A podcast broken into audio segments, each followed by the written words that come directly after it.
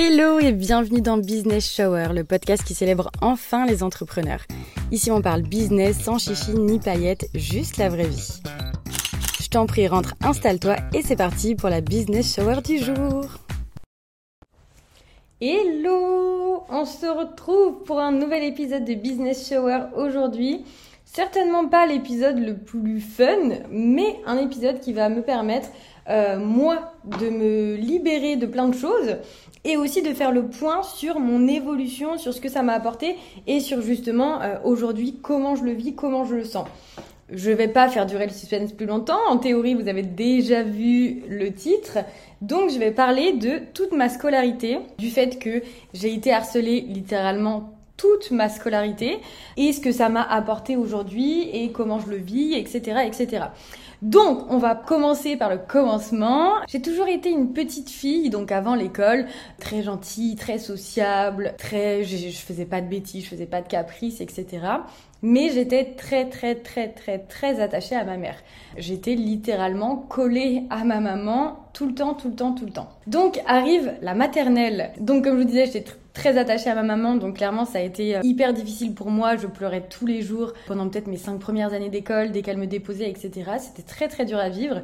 Et en plus, j'avais des troubles du comportement alimentaire quand j'étais petite, ce qui fait que en plus que le matin ce soit compliqué, le midi aussi c'était compliqué, je refusais de manger, etc. Ma sœur était telle en primaire puisqu'elle avait 4 ans de plus que moi et clairement Coco si tu m'écoutes, je suis désolée parce que elle passait ses midis avec moi à essayer de me faire manger avec euh, les dames de la cantine. Comment est-ce que quel est leur vrai métier à ces dames de la cantine? Je sais pas comment les nommer. La maternelle, c'était assez compliqué, mais seulement avec moi et moi-même. Finalement, euh, j'ai, enfin voilà, en même temps, euh, j'espère pas, j'ai peur d'être un peu à côté de la plaque, mais j'espère pas qu'en, maternelle, on ait déjà la mentalité d'harceler quelqu'un, de lui faire du mal, etc. Donc, arrive la primaire, donc, ma sœur était partie au collège, j'étais seule avec moi-même. Et en fait, je trouve que la primaire, c'est vraiment l'âge où on commence à se construire un peu une personnalité, etc. Où on a l'âge de vraiment se créer des copines, d'avoir des relations, etc. Et il s'avère que quand moi je suis arrivée en, CP et toute ma primaire, il y avait environ cinq filles qui étaient vraiment les populaires euh, dans l'école. Ça fait vraiment cliché de se dire populaire alors que t'as six piges, mais c'était vrai. C'était des nanas qui dictaient absolument tout ce qu'il faut faire à tout le monde. L'école était clairement à leurs pieds. Dans la cour de récréation, on voyait qu'elles, on parlait que d'elles, elles piquaient les goûters à tout le monde et voilà. Donc du coup, c'est là que bah moi en fait, euh, avec ma petite personnalité, ma peur de l'abandon, etc je me suis dit, ok, le seul moyen de gagner en force et de devenir quelqu'un de, génial, c'est de rejoindre ces filles-là. Il, s'avère que, que ça n'a pas fonctionné. Euh, c'était, je pense, à peu près en CE2 que ça a commencé vraiment à être problématique. Parce que, bah, elles, en fait, c'était des nanas qui jouaient, entre guillemets, avec les enfants. Un coup, t'étais la copine, un coup, t'étais pas la copine. Bref, c'est des enfants. Et en CE2, ça a commencé à être de plus en plus méchant. En fait, c'était beaucoup moins enfantin, c'était vraiment méchant. Alors, je vais vous citer des situations, mais il faut savoir que je suis absolument pas la seule à l'avoir vécu. Je pense qu'on était euh, peut-être une quinzaine, enfin c'était absolument énorme. Mais pour citer quelques exemples de ce à quoi j'avais le droit à l'école, c'était les chewing-gums dans les cheveux, Heureusement, ma mère est coiffeuse et donc elle essayait de rattraper le tout derrière. Donc j'étais obligée de me couper les cheveux, mais ça arrivait vraiment souvent.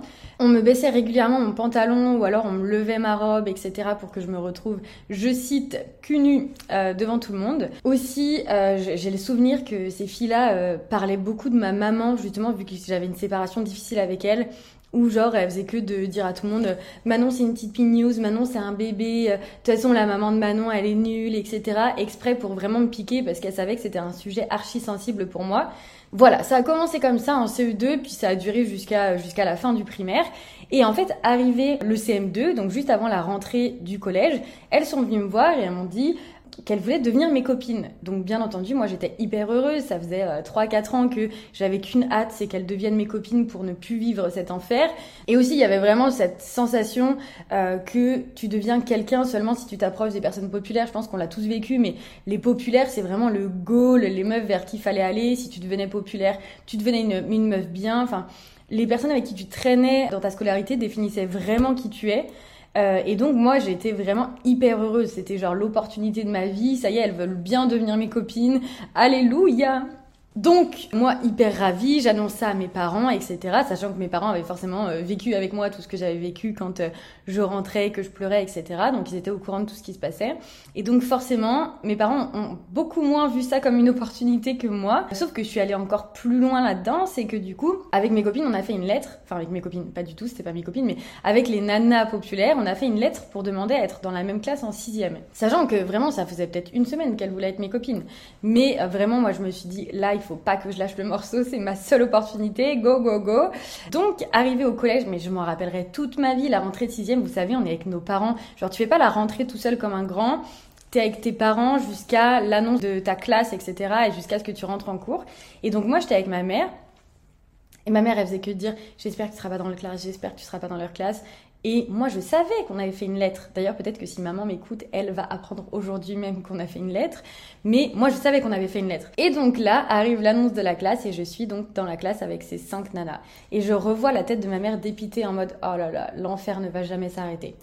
Et moi, j'étais archi, archi contente. Donc, la première année sixième, franchement, ça s'est bien passé dans le sens où je suis restée leur copine, mais c'était archi malsain. C'était très toxique. Par exemple, elle me demandait de, piquer des cigarettes à mes parents, et en fait, elle me forçait à fumer tous les jours, sinon je ne pouvais pas être leur copine. Donc, clairement, j'ai commencé à fumer en sixième, simplement sous l'influence de quelqu'un, et elle me disait, si tu fumes pas la cigarette là en entière, t'es plus notre copine. Et moi, en fait, j'avais tellement peur que ça recommence que j'ai commencé à fumer en sixième simplement pour ça. Et je me rappelle qu'elle me donnait des missions, genre je devais aller acheter des clubs pour tout le monde, mais du coup, il fallait que je demande à des gens parce que j'étais trop jeune, etc. Enfin, en fait, ça paraît des petits trucs, mais j'étais tout le temps sous pression, j'étais tout le temps, bah, en fait, à leur guise, c'est elle qui me disait quoi faire, et c'était archi compliqué. Je vais passer les détails, mais arrivé en cinquième, il y a eu d'énormes histoires bien plus compliquées que celles que je vous raconte là et c'est la raison pour laquelle je peux pas en parler euh, ici sur, sur ce podcast qui nous ont finalement, enfin, qui m'ont amené, moi, à, me faire euh, taper à l'école par euh, les troisièmes, qui nous ont amené à aller déposer plainte, qui nous ont amené à, à faire des demandes de changement d'école, etc. Bref, c'est allé très très loin pour qu'au final ce soit elle qui ait été euh, coupable, je sais pas si c'est le mot, et donc euh, je n'ai pas eu à changer d'école, etc. Mais ça a été vraiment très très dur pour moi cette année-là, et c'est surtout l'année qui m'a fait me dire, ok, ces meufs-là, plus jamais je m'en fous d'être avec les populaires ou pas les populaires.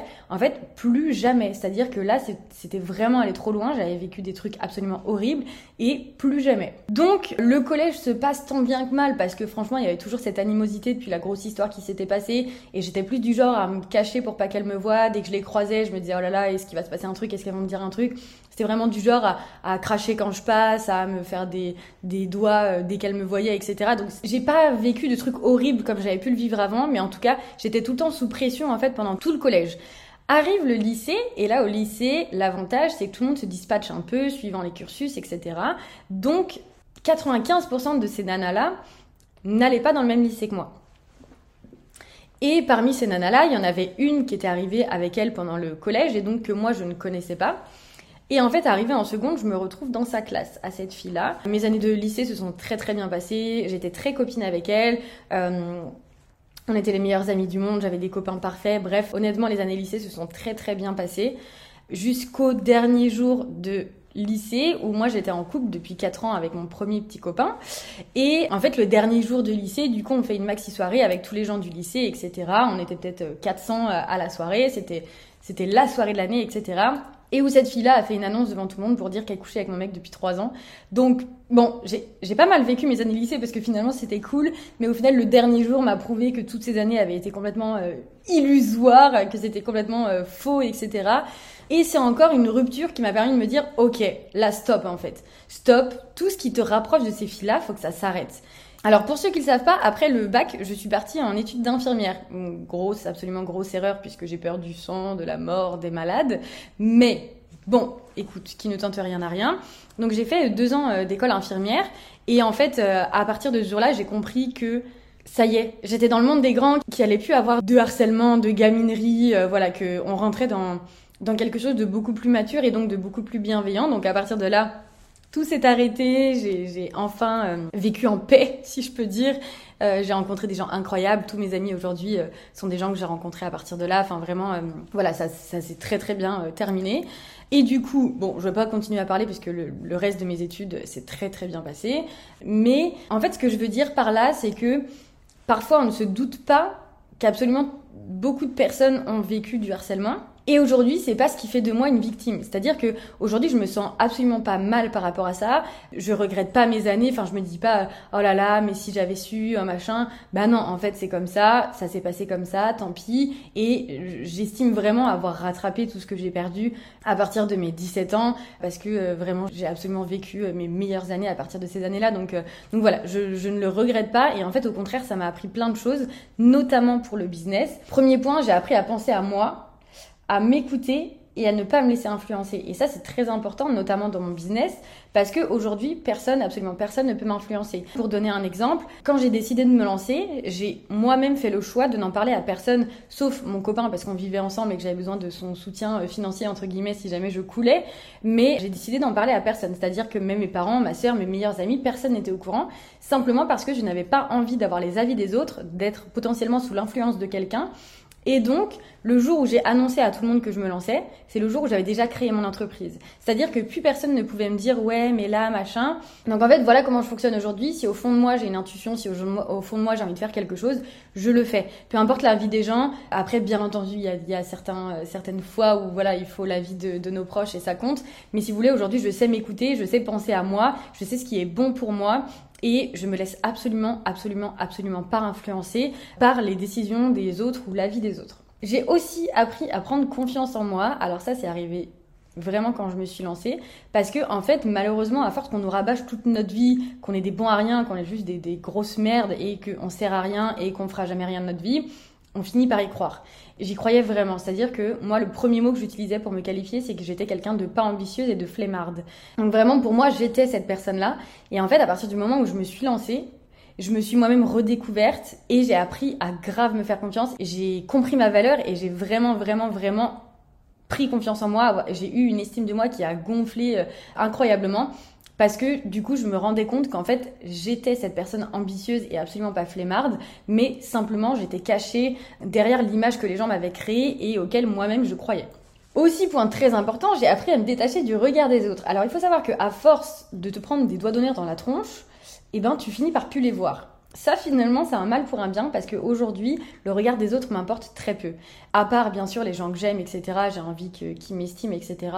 Mais euh, je veux dire, demain, je reçois un message sur Instagram ou un commentaire genre euh, t'es horrible, t'es moche, tu sers à rien, machin. Je m'en fous complètement. C'est-à-dire que ça va certainement pas m'empêcher de dormir je suis vraiment détachée au niveau de, de, tout ça. Alors en fait, à partir du moment où c'est quelqu'un que je ne connais pas ou que je n'estime pas, je m'en fous royalement. Mais vraiment, royalement, ça ne me fait ni chaud ni froid. Je vois le message, c'est exactement comme si je recevais un message de mon mec, je vais chercher du pain. C'est-à-dire que ça ne me touche absolument pas. Et donc ça, pour moi, c'est vraiment une force parce que je vois beaucoup de copines à moi entrepreneurs qui dès que qu'elles reçoivent un petit message même pas forcément euh, méchant mais voilà un peu négatif vraiment, elles, elles, en peu, elles dorment plus pendant trois semaines, elles sont très tristes, elles remettent tout en question, etc.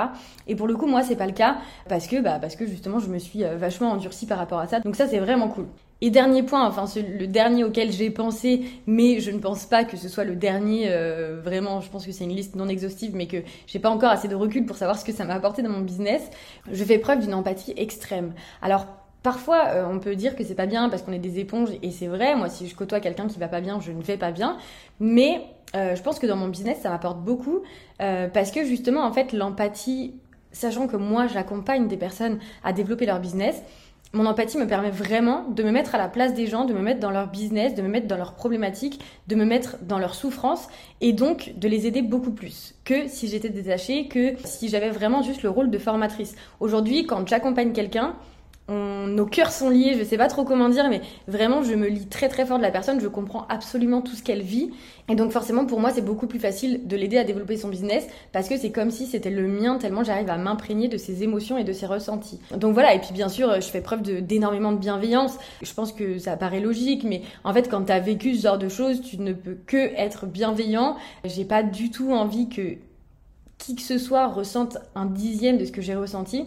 Donc j'essaye vraiment au maximum de peser mes mots. Après, ça veut pas dire que, je suis euh, la personne parfaite et que je suis un gros guimauve. Hein. Bien entendu, j'ai moi aussi mes points de vue et mes, et mes coups de gueule. Mais ce que je veux dire, c'est que hum, malgré le fait que parfois je pense des choses euh, pas très bien, par exemple euh, avec mon mec, ben, je vais essayer de toujours le dire de manière euh, bienveillante et essayer de faire les choses justes en tout cas pour pas manquer de respect aux gens et pour pas les blesser. Donc dans mon business, je pense que ça m'apporte beaucoup de pouvoir, euh, de pouvoir vraiment ressentir ce que ressentent les gens, de me mettre à leur place et de faire toujours preuve de bienveillance, qu'importe ce qu'il se passe. En fait, j'adore mettre des coups de pied au cul aux gens. Je suis la reine, je pense, des bottages de cul. Et pour autant, je le fais d'une manière bienveillante pour que ce soit bien reçu. Donc voilà pour ces petits points. J'espère que ça vous aura plu. Et franchement, je suis hyper euh, curieuse de pouvoir en parler avec vous, que t'aies vécu ça ou non d'ailleurs. Mais je pense que c'est un sujet qui est hyper intéressant, hyper important. Et bon, vous me connaissez, moi, j'ai aucun tabou et j'ai très peu de gêne à parler d'aucun sujet. Donc clairement, ça ne me fait rien de vous en parler. Je suis très contente de le faire et et je pense que, que c'est cool aussi. J'ai décidé dans ce podcast de vous faire un peu une chronologie de ma vie. Donc forcément, ça commence par là. Bon, là, vous avez déjà eu 17 ans devant, devant vous. Mais voilà, donc je pense que ça commence par là. Et puis après, vous aurez un petit peu euh, le reste de mes de mes aventures tumultueuses, notamment dans le salariat. En tout cas, euh, je le vis pas mal aujourd'hui, pas du tout. C'est pas des chouettes souvenirs, hein, bien entendu, mais en même temps, euh, bah, j'avais quand même des copines, j'avais quand même des personnes qui étaient là, je vivais quand même des bons moments. Je sais pas, je sais pas trop quoi vous dire. Bon, par contre, il faudrait que j'arrête de fumer parce que depuis la sixième, ça commence à devenir euh, hyper relou et je me dis que elles m'ont quand même, il y a quand même une trace aujourd'hui de, de leur passage dans ma vie. Et puis bah voilà, franchement, je serais très curieuse d'en parler avec vous. Si vous avez envie, n'hésitez pas à partager, à mettre une étoile, à m'envoyer un message, à mettre un commentaire, à me dire si vous voulez que je parle d'un sujet en particulier, ce serait avec grand plaisir.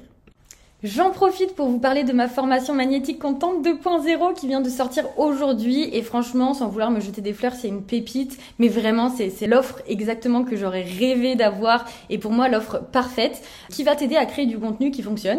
Déjà pour commencer, qui attire les clients, qui ne t'emmerde pas, qui n'est pas une corvée. Et surtout qui va te permettre vraiment de te développer, peu importe ton marché, peu importe euh, si tu dans un secteur concurrentiel ou non. L'idée vraiment c'est de s'adapter aux nouvelles méthodes de consommation parce que 95% des entrepreneurs communiquent exactement de la même manière qu'il y a un an ou deux ans, alors que ça ne fonctionne plus du tout. On se fait chier pour être 100% transparent avec les anciens contenus. Il faut s'adapter aux méthodes de consommation. Aujourd'hui, ton audience s'ennuie, a l'impression de voir toujours la même chose. Et donc, moi, je te permets de te démarquer. C'est une formation qui est rapide, concrète, sans chichi, pas de blabla. On va droit au but. Il y a absolument tout, tout, tout pour te permettre de mettre en place une bonne stratégie de communication euh, qui fonctionne, d'avoir des milliers d'idées de contenu, d'avoir un personal branding qui cartonne, vraiment d'adapter tous les formats, de pouvoir euh, vraiment t'éclater sur la plateforme et que ça te rapporte des résultats parce que franchement, on n'est pas là pour bosser pour rien, ok? Donc voilà, n'hésite pas, je mets le lien directement en description de cet épisode. N'hésite pas si tu as des questions sur la formation à m'envoyer un message et ne loupe pas ta chance. La formation est en promo à partir d'aujourd'hui à 97 euros au lieu de 187 euros et ce jusqu'à jeudi prochain. Donc ne loupe pas ta chance. N'hésite pas si tu as envie de m'en parler, si tu une question, quoi que ce soit. Et puis bah on se retrouve de l'autre côté. Il me reste plus qu'à te souhaiter une bonne soirée, matinée, nuit, journée, peu importe l'heure à laquelle tu m'écoutes. Et je te dis à la semaine prochaine pour un nouvel épisode de Business Shower. Bisous bisous